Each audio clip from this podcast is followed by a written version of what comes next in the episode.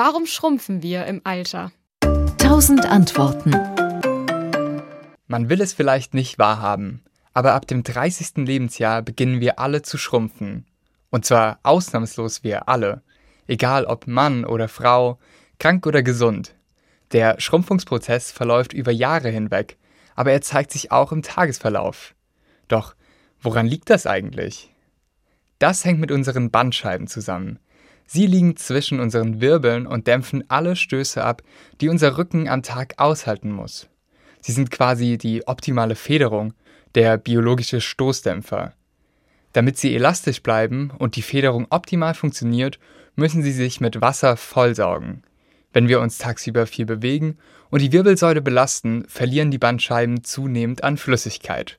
Selbst wenn sie nur circa einen Millimeter an Dicke verlieren, kann es dadurch zu Größenverlusten von bis zu 3 cm kommen, je nachdem, wie stark man seinen Rücken belastet und wie groß man ist.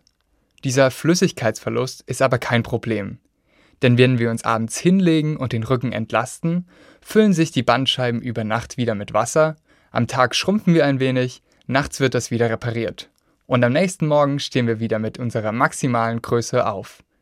Im Alter nimmt allerdings der Flüssigkeitsgehalt unseres Körpers ab wodurch die Bandscheiben an Elastizität verlieren und sich nicht mehr so gut mit Wasser füllen können. Dadurch werden sie allgemein dünner und der Mensch schrumpft. Auf diese Art verlieren wir ab dem 30. Lebensjahr alle 10 Jahre circa einen Zentimeter. Wer also mit 30 noch stolze 1,80 Meter misst, wird mit 70 Jahren nur noch circa 1,76 Meter groß sein. Ein besonders starker Größenverlust kann aber auch auf Krankheiten wie Osteoporose hindeuten. Dieser Knochenschwund tritt verstärkt bei Frauen ab den Wechseljahren auf. Auch die Haltung kann einen Einfluss auf die Körpergröße haben. Sitzen wir zum Beispiel jahrelang gekrümmt vor unserem Rechner, kann das zu Verformungen der Wirbelsäule führen. Auch das macht uns kleiner. Stoppen können wir das Schrumpfen zwar nicht, aber wir können vorbeugen, indem wir in unserem Alltag auf eine gesunde Sitzhaltung achten, uns ausreichend bewegen und gezieltes Training für den Rücken machen. Auch wenn wir im Alter sukzessive an Größe verlieren, einige Körperteile schrumpfen nicht. Unsere Nase und unsere Ohren wachsen ein Leben lang weiter.